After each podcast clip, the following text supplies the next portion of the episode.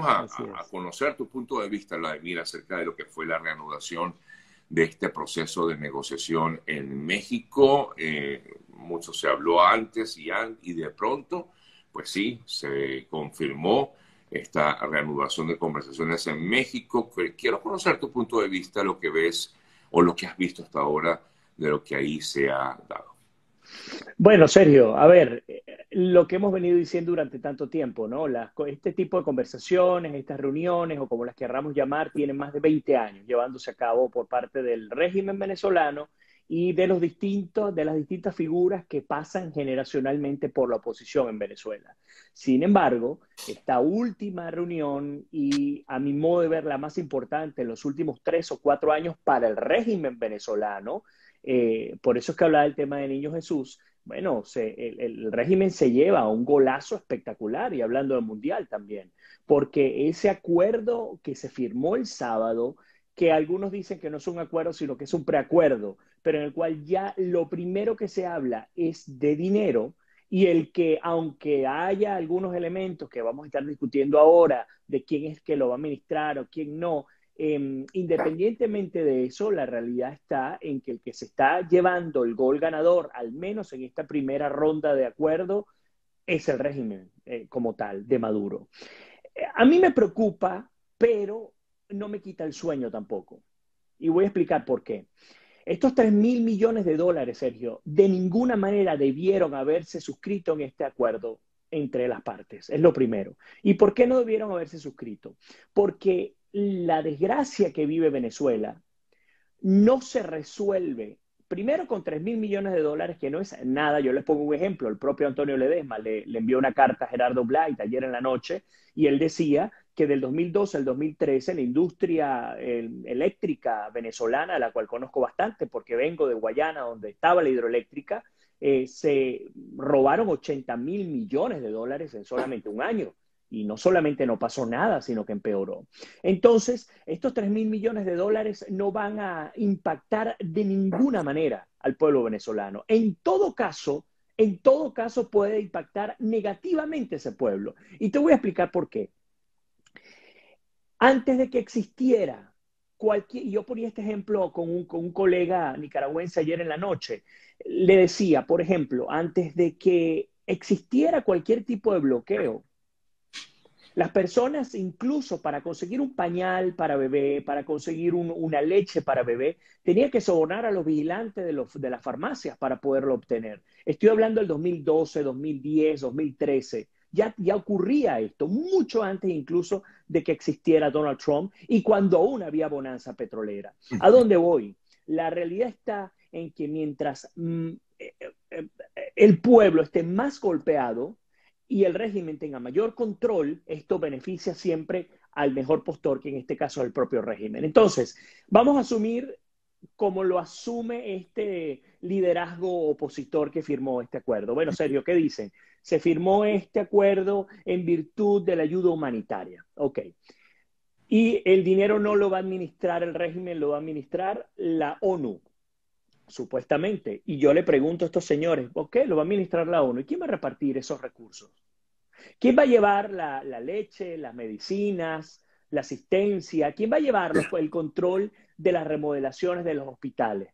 Lo lleva el régimen, que es el único que tiene el control. Pero de eso ayer lo manifestaban, que al final, es verdad, lo, lo va a administrar la ONU, pero ellos van a decir a dónde va ese dinero. Por eso es lo que, realmente qué es lo que realmente lo requiere, que, cuáles son las necesidades que tiene. Y eso lo va a determinar, por supuesto, el, régimen. A ver, eh, yo, sé que quieres ir un poco más allá, pero me, encantaría profundizar un tema, porque tú afirmas que, que, el régimen se llevó el primer punto, el primer gol en este acuerdo. Eh, ayer cuando conversábamos nosotros aquí con Freddy Guevara, efectivamente él afirmaba que, em, que sí, que ellos no estaban Em, no tenían, eh, no iban tan, tan reforzados como pudieron haber ido en el pasado, porque no tienen el poder. Y, lo comentaba aquí, porque cuando yo le consultaba que porque no se tocaba el tema de los presos políticos como tema principal, él decía, bueno, porque al final el que está, digamos, el que tiene el poder es la administración de Maduro. Entonces, qué bueno que lo reconoce, finalmente lo reconocen. Porque hoy en día, por ejemplo, si tú entras al perfil de Juan Guaidó, él sigue diciendo que el régimen está arrinconado y sin capacidad de acción. Entonces tenemos una dicotomía, una diferencia fundamental entre los dirigentes de oposición en Venezuela. Si ya por fin, después de cuántos años diciendo que el que tiene el control es el régimen de Maduro, esto no es nuevo, tiene años eh, teniendo el control, si por fin tú lo entendiste, entonces vamos a comenzar a sincerarnos y vamos a comenzar a pedir cosas que sean alcanzables para poderlas pedir, Sergio. Entonces, si el régimen de Maduro tiene el control, ¿qué estás haciendo a la hora de sentarte con ellos? ¿Qué pretendes conseguir? Si tú no puedes ni siquiera pedir que liberen a un preso político, ¿cómo vas a pedir una elección libre? ¿Y cómo vas a entregar 3 mil millones de dólares? Insisto, y lo, ayer pasé, no sé, hora y media analizando este tema. En la medida en la que el régimen no tenga acceso a recursos, ese régimen se reduce es como una especie, y voy a decirlo de la manera más escatológica posible, es como una verruga cuando no le llega sangre. Imagínense lo que estoy diciendo, como una verruga cuando no le llega sangre. Ustedes recuerdan que las abuelitas, a cuando a alguien le salió una verruga, le ponían un, pelito y se lo, se, lo, eh, se lo amarraban para que no le llegara sangre y se muriera. Y perdónenme lo escatológico que soy.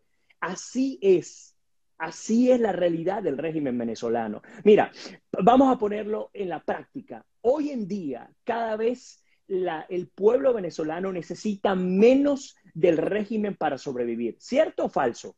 Cada vez necesita menos. Eso es un logro para el país y un logro que no depende de, de los políticos. Entonces, si yo necesito menos del régimen para conseguir una amoxicilina o para poder entender que aunque no tenga recursos, porque me estoy muriendo de hambre, porque no tengo cómo producir en dólares, pero aún así yo compro hoy una zanahoria, por decir algo, en un dólar, y sé que pasado mañana probablemente esté en el mismo dólar, porque ya el hecho de la devaluación del bolívar ya no es tan fuerte como antes, porque prácticamente la economía está dolarizada, entonces el, régimen no puede entrar a jugar al control social como, como lo ha jugado anteriormente, donde te decía yo te quito la comida, yo te quito la salud, yo te quito la medicina, porque tú haces esto, esto, esto y esto. Entonces, ¿qué sentido tiene sentarte tú con estos individuos a hablar de dinero, hablar de un, supuesto plan de ayuda humanitaria y para más colmo, sentarte con una persona como la esposa Alex Saab, como si nada ha pasado o como si dijo Gerardo Blight,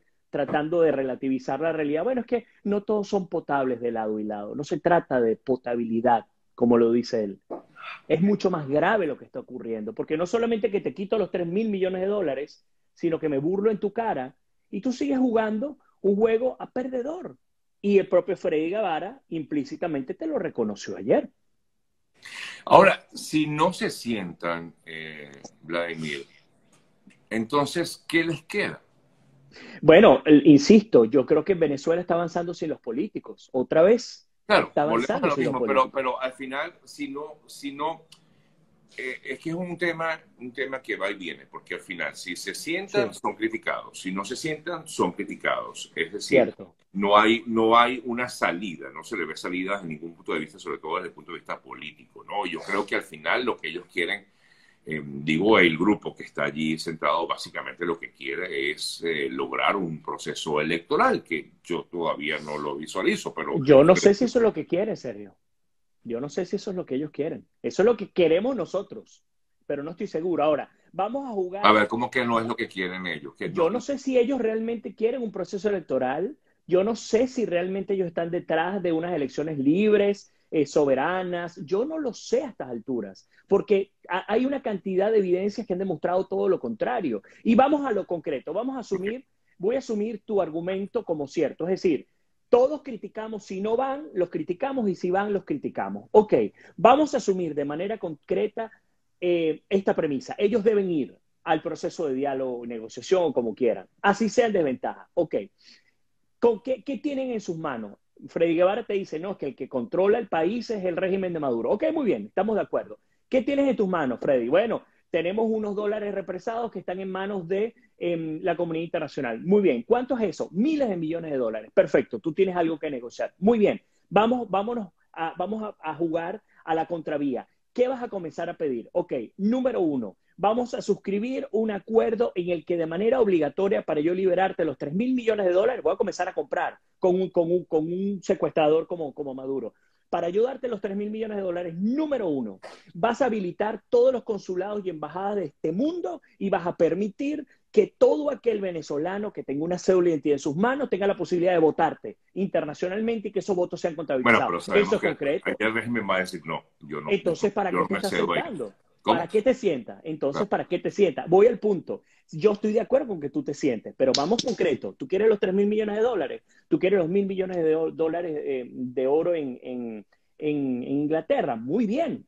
Agárrate todo lo que tú quieras. Tú quieres que Chevron entre en Venezuela y que comience a rescatar lo que tú destruiste. Muy bien, no hay problema. Pero entonces vamos a comenzar a pedir cosas concreticas. Ahora, si no sirve, entonces párate y vete porque no estás haciendo nada. No estás haciendo nada. Ah, pero entonces, ¿qué ocurre y qué pasa con el país? Otra vez, afortunadamente, en mi lectura, puedo estar equivocado y los que están en Venezuela me encantaría que nos den su opinión, que al fin y al cabo son los que lo viven en carne propia. Pero afortunadamente, el venezolano que está en el país dejó de detenerse para esperar a que el político hiciera algo. A mi modo de ver, y yo te lo he dicho durante mucho tiempo, el venezolano siguió caminando, aprendió a caminar solo, sin tener que ir de la mano del político de turno. Por lo tanto, el país no se va a detener, el venezolano no se va a detener, y el mejor ejemplo es lo que estamos viendo, cómo están cambiando las cosas poco a poco, con muchos problemas en Venezuela, y están cambiando no gracias al régimen, por ejemplo, el que las aerolíneas comiencen, internacionales, comiencen a reingresar a Venezuela, Sergio, no es producto de una estabilidad, porque el régimen le va a pagar lo que incluso, lo que incluso Chávez quedó debiéndole, que eran 40, 60 mil millones de dólares a las aerolíneas privadas. No, las aerolíneas están viendo que pueden ahora sí vender eh, a precios dolarizados, a, moneda eh, del dólar americano, y tienen la seguridad jurídica de un sistema económico internacional o financiero internacional que les permite tener esa seguridad más allá del régimen de Maduro. Por eso es que está ocurriendo eso, por eso es que algunos artistas están yendo, por eso es que ahora se ven automercados y farmacias donde cada vez se consiguen más productos. A que es prácticamente imposible conseguir en este momento porque la gente no tiene dinero poder comprar. Sí, ese es un problema muy grave que se está resolviendo. Pero, insisto, si, si te sientas a negociar, pide cosas en concretas. Si esas cosas no te las van a dar, no tienes por qué ni siquiera pensar en un plan humanitario de 3 mil millones de dólares. Porque no tiene sentido, Sergio. Sí. Eh, eh, claro, el punto está en que efectivamente, ahora, ahora entiendo tu, tu, tu, tu, planteamiento de que el régimen pues, se lleva el primer, el primer tiempo, pues digámoslo así, de este, de este partido. Eh, porque al, final, sí, al, al, final yo creo que la oposición se está sentando porque no le quedó otra. O sea, no le quedó otra opción. O sea, ¿qué, más le puede quedar si al final tiene también mucha presión internacional?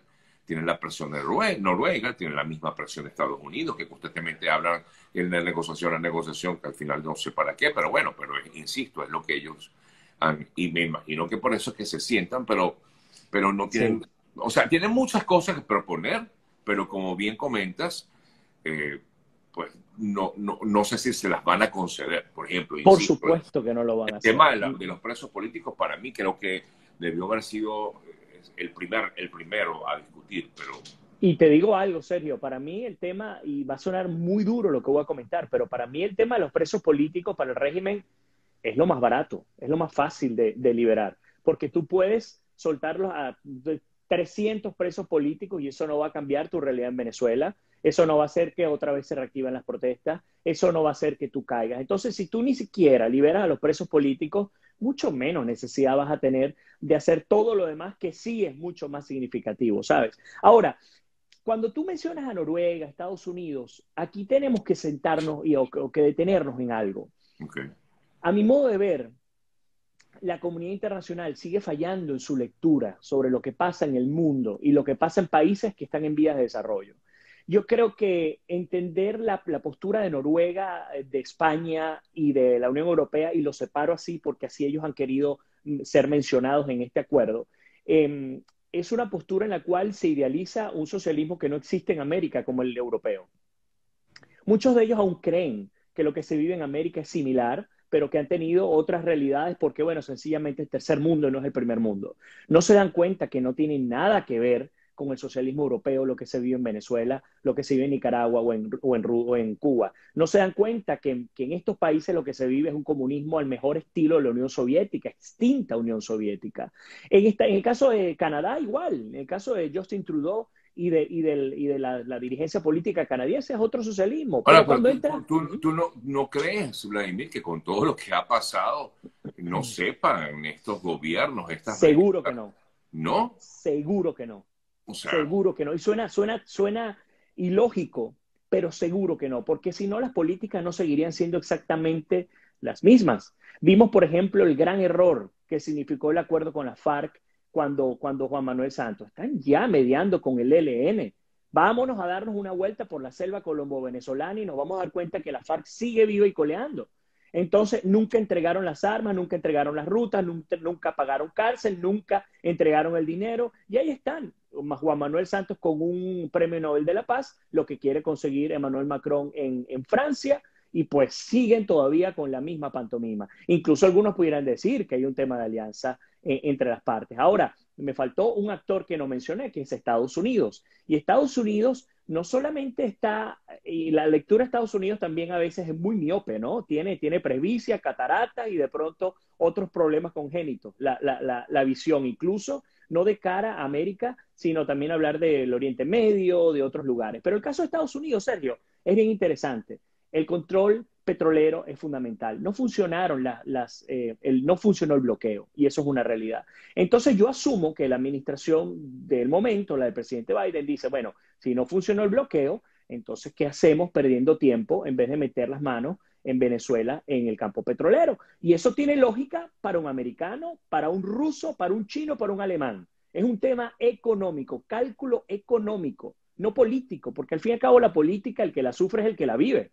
Más nada. Entonces, yo entiendo la estrategia de Estados Unidos de llegar a este acuerdo de seis meses con Chevron, de permitir que ingresen a Venezuela y buscar opciones de explotación de la reserva venezolana. Pero, pero, mientras ellos están pendientes del tema financiero y Europa está idealizando una salida que no va a existir y la oposición se está sentando a capitular cosas que ni siquiera están en sus manos, otra vez seguimos jugando a la ruleta rusa con un régimen que no nos va a llevar a ningún buen destino. No hay manera. Es tal cual estar jugando una ruleta rusa. O sea que tú insistes en que estas nuevas conversaciones no van a llegar a nada. Bueno, van a llegar a beneficiar al, régimen venezolano, ya lo están haciendo. Mira, eh, yo puedo imaginarme lo que significa el, para el régimen tener una figura como la esposa de Alex Saab, que no es venezolana, que es italiana, como representante diplomática de Venezuela. Me puedo imaginar a un régimen que en menos de tres meses ha tenido grandes logros, entre ellos, por ejemplo, la liberación de los narcosobrinos y el intercambio por estos oficiales de la de Citgo. O sea que está eh, más empoderado, pues, lo que Claro que sí, claro, tiene capacidad, tiene mayor capacidad de acción. Y un régimen que está recibiéndote ahora 3 mil millones de dólares por la vía que ustedes quieran, píntenle el color que le quieran pintar y, no importa, y lo, lo escriben, no hay problema pero el hecho es que lo está recibiendo, el que va a administrar esos recursos va a ser el régimen. Y estamos viendo que cada vez hay más países que están reconociendo implícita o explícitamente a Maduro. Y uno diría, bueno, pero ¿cuál es el problema de reconocimiento? Bueno, el problema de reconocimiento es que Maduro, cuando no lo tenía, lo único que sí podíamos hacer era arrinconarlo y no permitirle salir a negociar libremente con estos países. Ahora no necesariamente. Ahora podemos ver a un Maduro que va a aprovechar. Yo, por ejemplo, lo comentaba ayer, esos 3 mil millones de dólares, si logran caer en las manos del, régimen venezolano, yo puedo ver una reedición de lo que significó la era Chávez en América Latina, un, fortalecimiento de, de Telesur, vemos acciones conjuntas con otros gobiernos de izquierda de América Latina, porque al fin y al cabo ellos necesitan, necesitan fortalecerse. Eso es lo que yo creo que va a ocurrir. Y perdóneme que otra vez juegue al pesimismo político. Pero en paralelo, insisto, hay otra realidad y esa realidad sí se está avanzando a pesar de los políticos, como siempre lo hemos dicho.